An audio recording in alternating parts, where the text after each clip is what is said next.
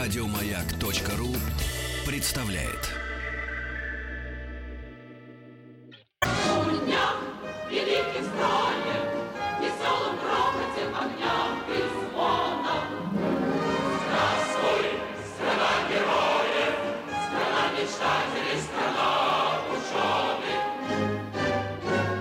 Госстрой. Друзья мои, так наш э, специальный проект Госстрой, где мы говорим э, о выдающихся, да, значимых, больших э, стройках в нашей стране. И, конечно, это были объекты такие, ну, по, большой, по большому счету, локальные, несмотря на свой масштаб. Да, мы и о Московском университете говорили, и о, так сказать, о Останкинс- Дворце Советов. э, Останкинская не- телебашня. не реализован. Да, но все это стоит как- как-то в конкретном месте, да. Но не надо забывать, что, конечно, самые большие проекты касаются инфраструктуры, да. И то, что сегодня мы вот пристально следим за э, экспериментами там с дорожным движением, да, все это называется инфраструктурой, и э, большим прорывом для нашей страны, а мы вот все-таки, я, наверное, призываю не делить, наверное, нашу историю на дореволюционную, послереволюционную и, наконец, постреволюционную, что имеется в виду ну, в наше время, да, не делить все это на периоды, а понимать, что страна была всегда одна, и задачи, которые перед, э, стояли перед экономикой, даже социалистической, пускай, все равно были одинаковые, а именно перевозка и грузов, и людей, да, по этой огромной территории. И, естественно, железные дороги — это э, та страница нашей истории, где, э, ну, вершились на- настоящие подвиги, и, и уже там в советское время, когда БАМ строили. Но не надо забывать о том, что э, российские железные дороги вот в 19 веке, да, пошла эта великая история. И сегодня у нас в гостях э, Ирина Анатольевна Панова. Ирина Анатольевна, доброе утро. Здравствуйте. Спасибо большое, что вы с нами сегодня. Ирина Анатольевна, ведущий методист а, Музея железнодорожного транспорта Московской железной а, дороги. И вот с Ириной Анатольевной мы хотим сегодня а, вспомнить, э, ну и не то что вспомнить, а может быть даже и узнать об истории да, нашего железнодорожного строительства э, в России. Потому что вот, например, мы говорили действительно в эфире, вот Рустам вспоминал, э, о Транссибе. да, Как главном проекте конца 19-го, начала 20-го да, столетия. Между там Западом и Востоком страны.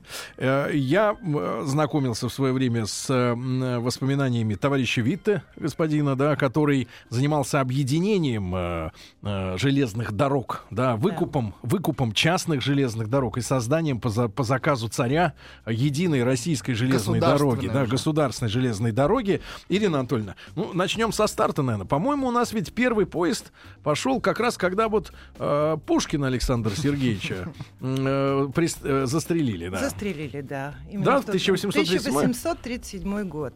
Первая дорога. Петербург. Не успел увидеть Александр успел. Сергеевич. Хотя паровоз. писал, что надо бы первую дорогу построить железную а, именно от Москвы до Нижнего Новгорода. Ежегодная, ежегодная Нижегородская ярмарка. Но а, первой нашей дорогой стала дорога, скажем так, прогулочная. Угу. Это Петербург, Царское село. Пригласили австрийского профессора э, фон Герстнера и он подал записку на имя царя э, с проектом строительства этой дороги. Одобрили, и вот строится дорога. Собственно, 27 километров, 25 минут езды. Э, Царское село, летняя резиденция царя. Первый российский вокзал — это Павловск. Э, То есть это больше увеселительное заведение было. И дорога прогулочная. Но вот следующая дорога, которая уже называется как правильным движением, с регулярным движением, это 1851 год. Дорога из Петербурга в Москву. Кстати, один из авторов проекта этой дороги — это Павел Петрович Мельников. Он был первым нашим министром путей сообщения, выдающийся инженер, которого посылали в США изучать железнодорожное дело.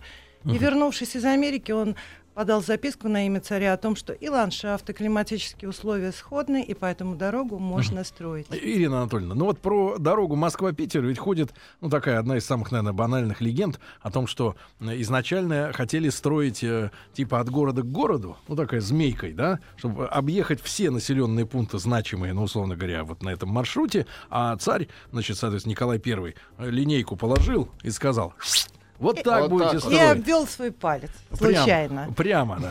Нет, как раз именно там, где якобы обведенный палец, это очень глубокие овраги Мгм, и болотистые места. мгм. И именно поэтому позже, кстати, это место было спрямлено, как называют, если термином правильно. Это в каком спрямлено. э, районе вот э, Балец? А, Вербинский мост.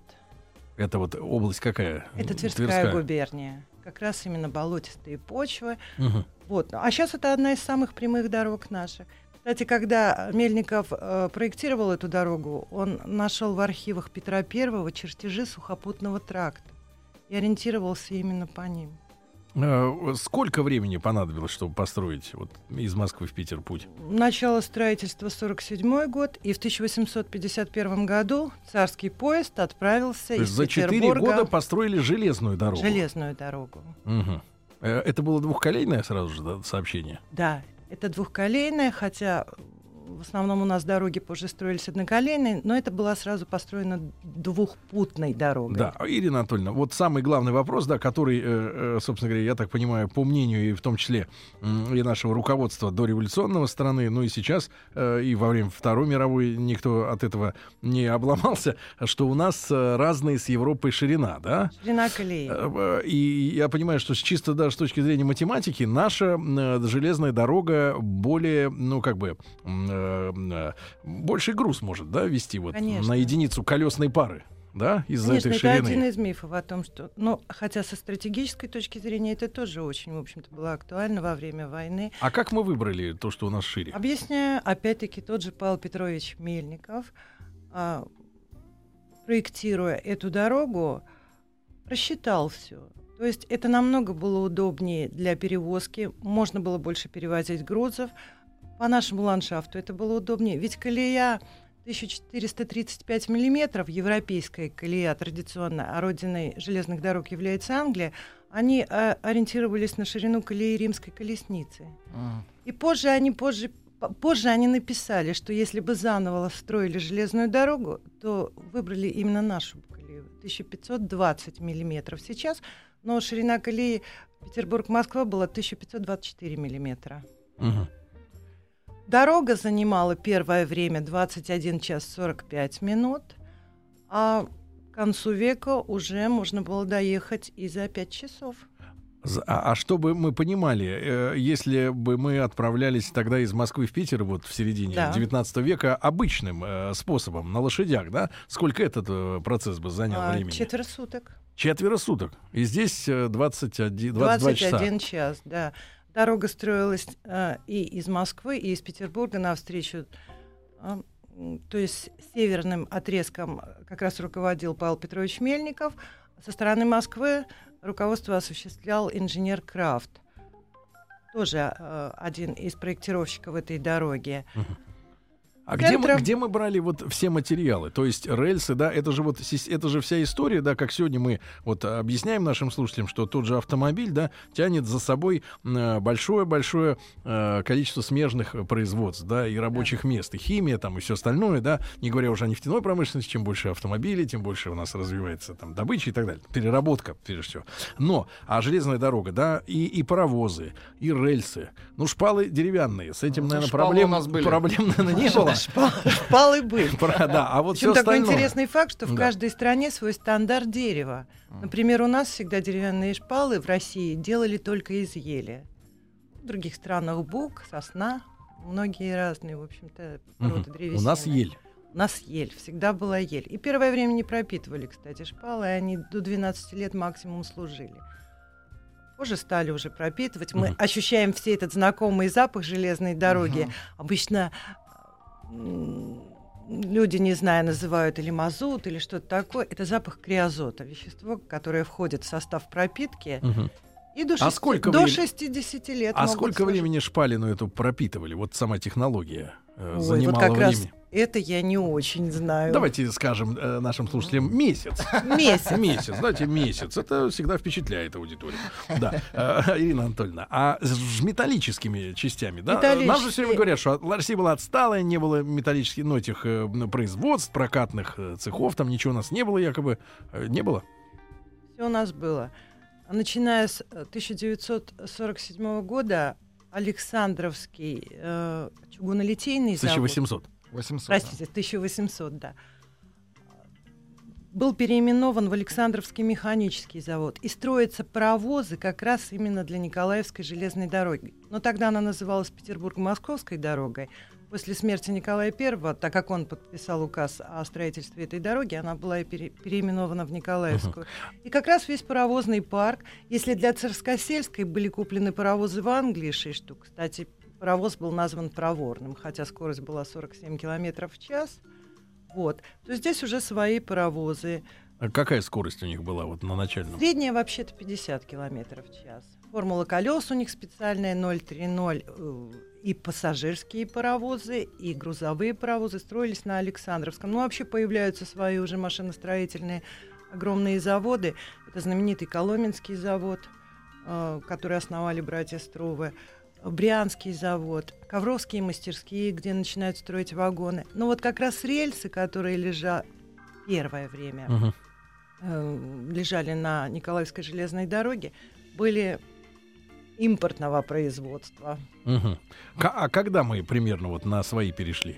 Свои перешли уже где-то к 60-м годам 19 века. То есть у нас э, Нижнетагильский завод, ну, собственно, рельсы свои производили, даже стальные. Это не чугунные рельсы, это Демидовские мастерские, Демидовский, зам- Демидовский завод Нижнетагильский. Мгм.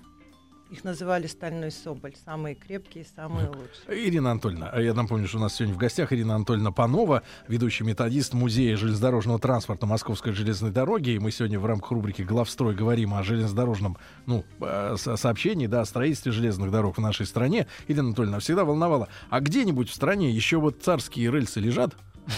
Где можно найти рельсы? Можно. Коллекцию Сергей хочет в Чехов. В музей. Пожалуйста, поезжайте на монархист у зап... нас. Да, западно-сибирская дорога. По Транссибу кое-где вы еще найдете. Но здесь, в центральной части России, уже пере, переоснащено все, да? Еще не все. Сейчас, а вот, например, та же дорога из Петербурга в Москву, а, она называется бархатным путем. То есть это уже новые рельсы, которые э, с маркировкой 65, а обычно маркировка это обозначает вес одного погонного метра. Так. То есть это километровая бестыковая сварка. И мы едем и находимся, то есть у нас подстаканник Не не, стучит. дребезжит, не стучит, И я так понимаю, что сейчас вместо шпал используются бетонные какие-то, да, шпалы? железобетонные, да, ну вообще-то 60% по стране еще деревянные. Еще деревянный, Еще да? деревянный. Ирина Анатольевна, а это вот первая дорога, да, ну серьезная, рабочая, Москва-Питер, это была уже государственная дорога или частная? Это первая казенная дорога, так называемая государственная, которая называлась казенной. Но начинают привлекать частный капитал. А на каких условиях? Вот э, что обещали этим э, людям, которые вкладываться должны были в строительство? Может быть, нам просто использовать опыт сегодня в каких-то инфраструктурных э, проектах, да? Ну, Вот. люди сами просчитывали, но а, государство могло выкупить дорогу, кстати, через 20 лет, единственное, с уплатой стоимости подвижного состава.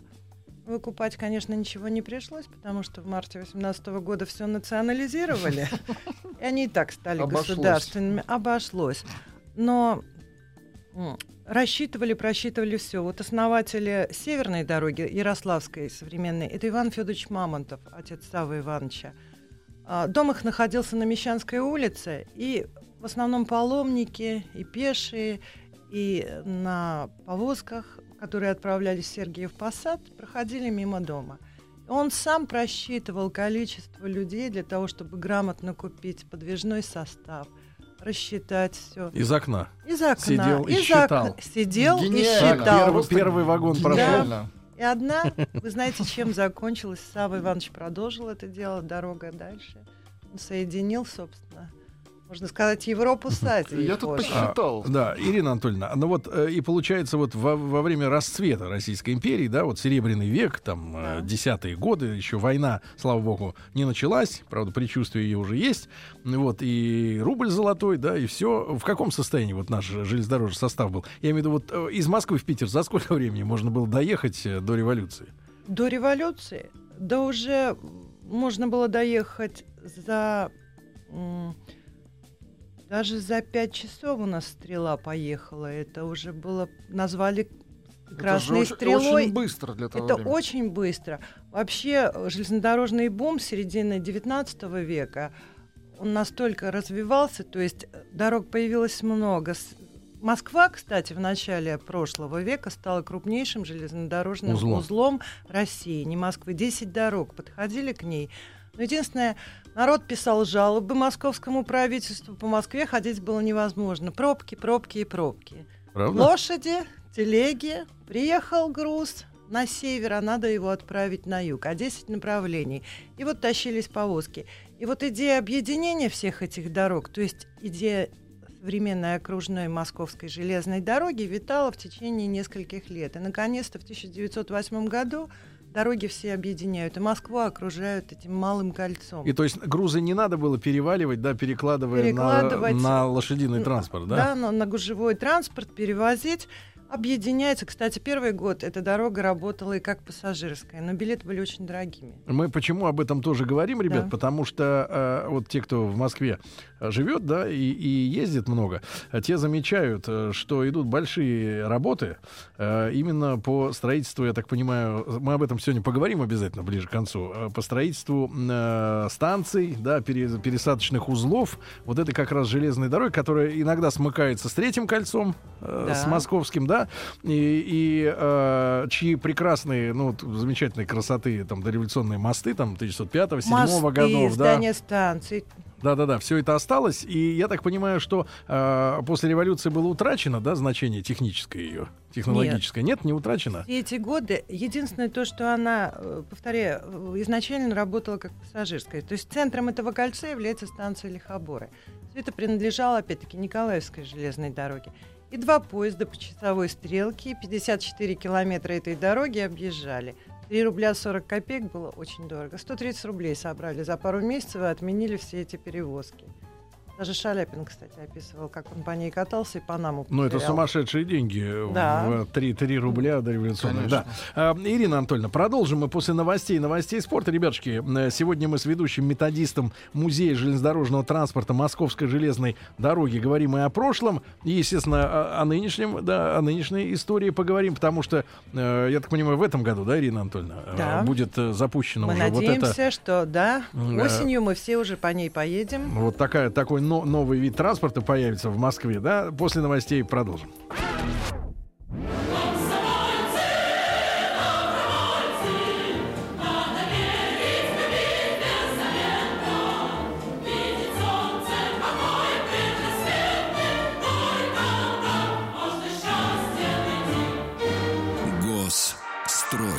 Итак, друзья мои, мы сегодня продолжаем разговор в рамках нашего специального проекта «Госстрой», в котором об эпохальных э, стройках да, в нашей стране мы э, э, беседуем с нашими уважаемыми докладчиками. И, э, конечно же, э, жизнь страны невозможна без э, крупнейшей инфраструктурной, да, э, э, так сказать, э, махины под названием «Железная дорога». Кровеносная система Да, и- России. И, и- и, конечно, понятное дело, что Россия наша богата реками, и мы э, можем пользоваться водным транспортом в летнее время года.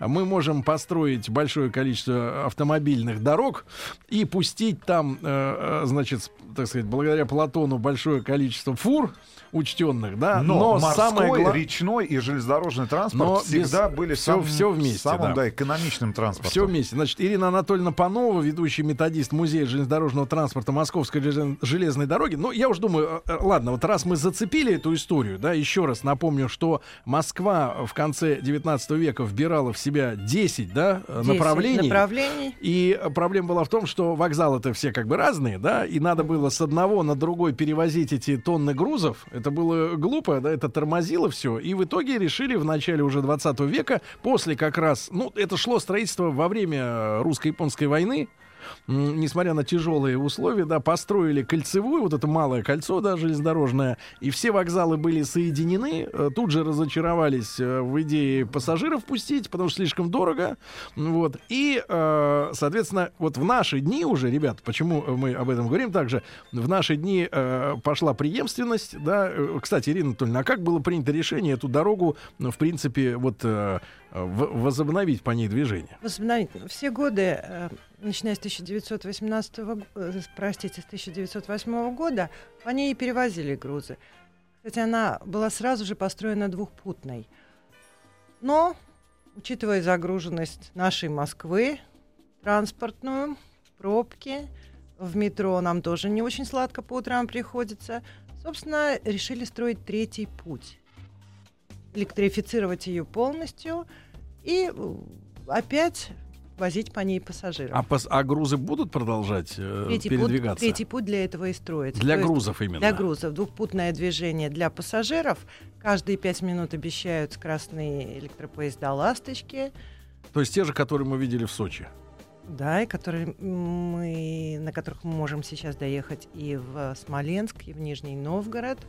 Да, на- изначально они работали в Сочи, начинали ездить. Вы знаете уже ответ на такой секретный вопрос, сколько будет стоить проезд? Нет. Пока нет. Непонятно, да? Непонятно. Но будет очень удобный билет, который Ну, будет един. Ну, вы тут рассказывали за эфиром про систему «Сухие ноги».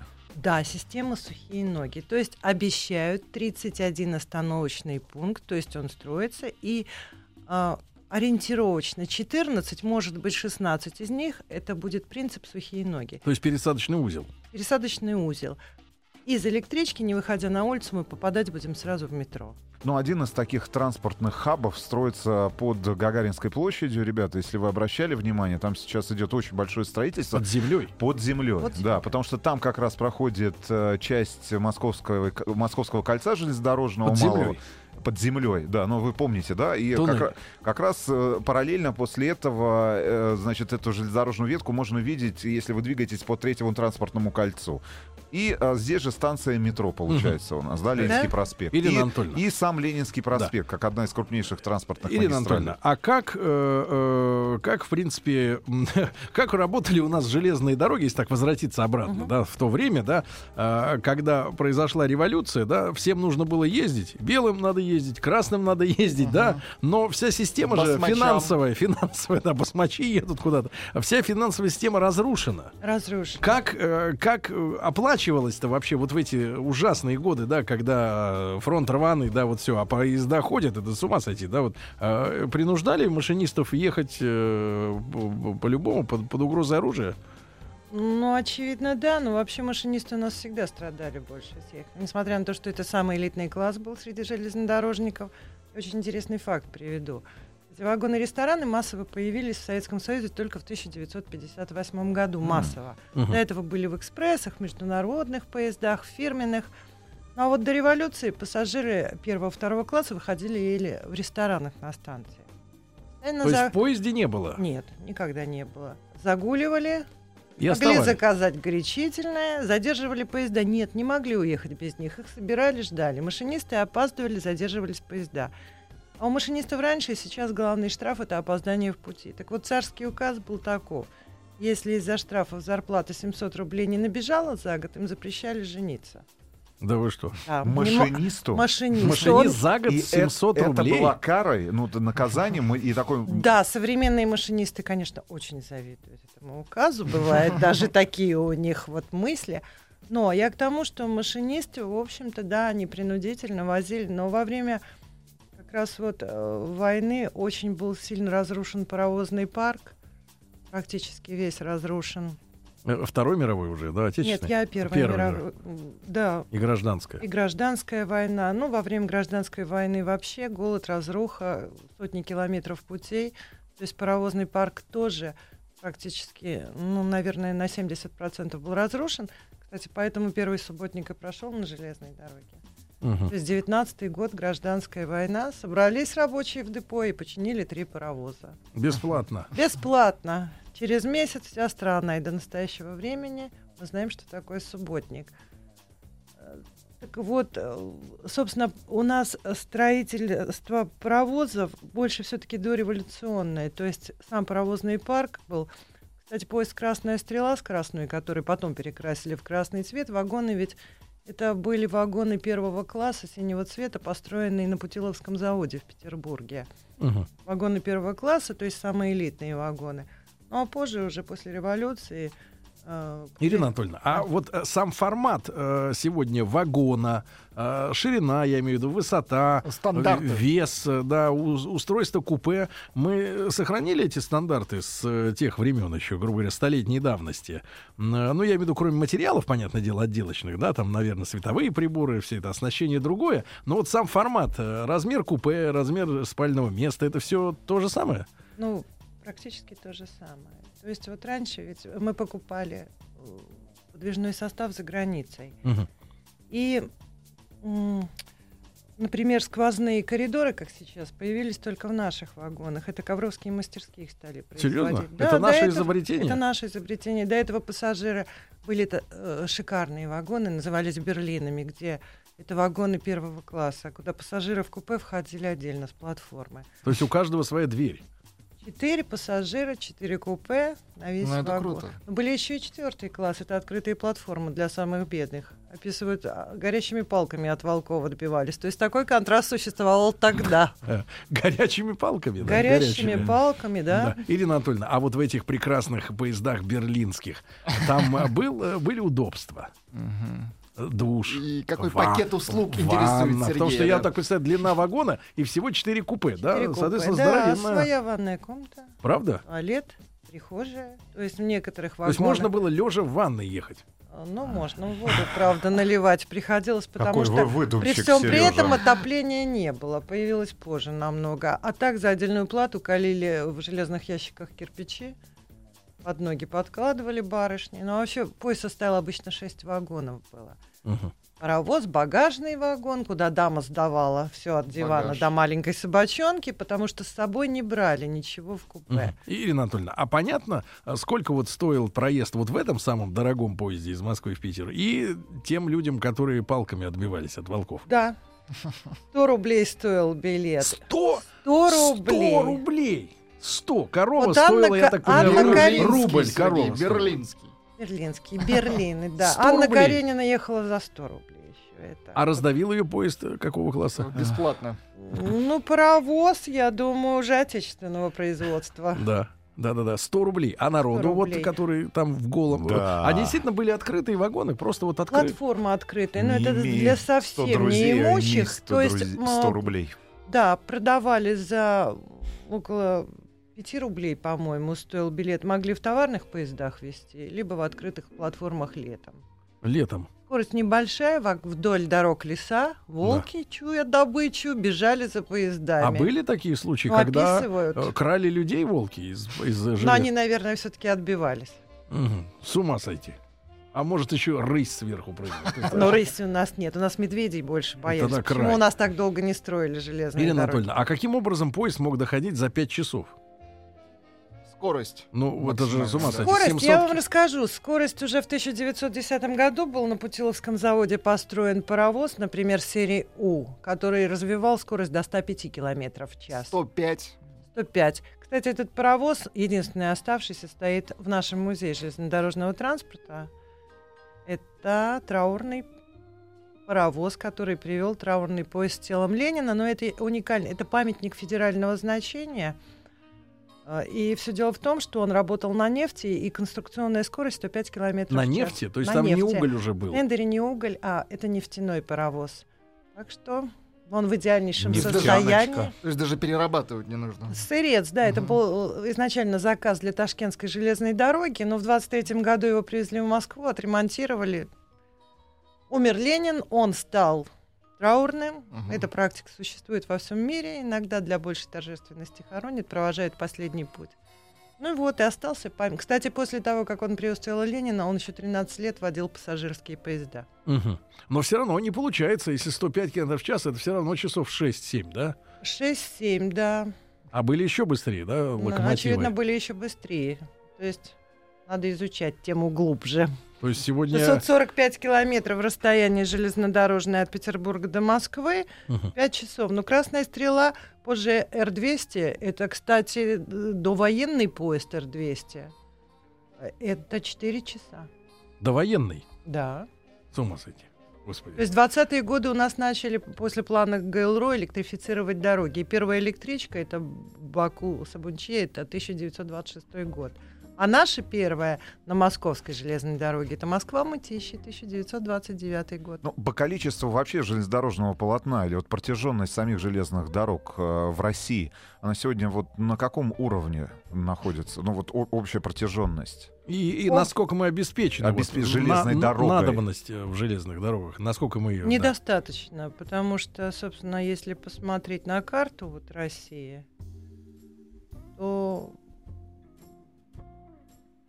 очень-очень-очень немного. Но есть план стратегического развития до 2030 года. Это куда должны быть пойти Красные ветки? дороги, до, вплоть до высокоскоростных поездов до Красноярска. Ну, первое это Москва-Казань. Москва-Казань, кстати, уже прокладывается проложенный левый и правый путь уже от э, Курского вокзала по Горьковскому направлению. Параллельно он пройдет. Мгм. Вот. Ну, Потом в Сочи же хотят вроде, да? Да, в Сочи хотят, а в перспективах вообще, если посмотреть на кар- карту перспектив развития, то это и Красноярск. А в Сочи сколько будет ехать электричка из Москвы? Ну, примерно. Электричка. Ну, электричка из Москвы. Да. Ну, смотря на чем. Если на, на нефти сердце, то дольше. Не, на а я- нефти. Ну, если средняя скорость красных. Ну, давайте по- так, давайте так. Я поеду искупаться в Сочи сейчас на Сочи. полчасика.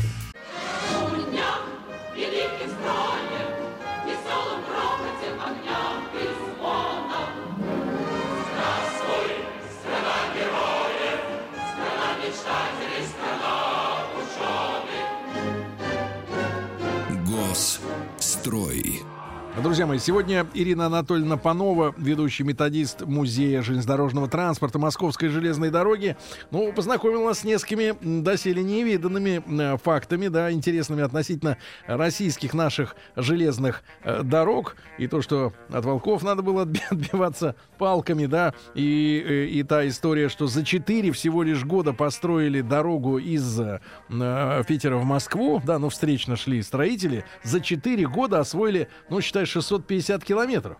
Э, Сегодня, вот когда мы видим, как, э, какими темпами строятся, например, автомобильные дороги у нас, да, ну, например, вот ждем, не дождемся М11, когда она соединит э, с красным таким э, наш, нас э, марш-бросковым путем э, Питер и Москву, да, то, в принципе, э, не знаю, по-моему, уже 4 года как строим, и, и все конца и Ну, края. тогда там. другие скорости были, Сергей.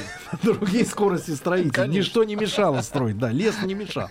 Все было по-другому. Я утрирую, конечно, да. Ирина Анатольевна, ну, а вот, может быть, еще какие-нибудь такие яркие факты интересные про наши железные дороги, которые не так на слуху у людей, как вот э, просто формальности обычные из школьного учебника.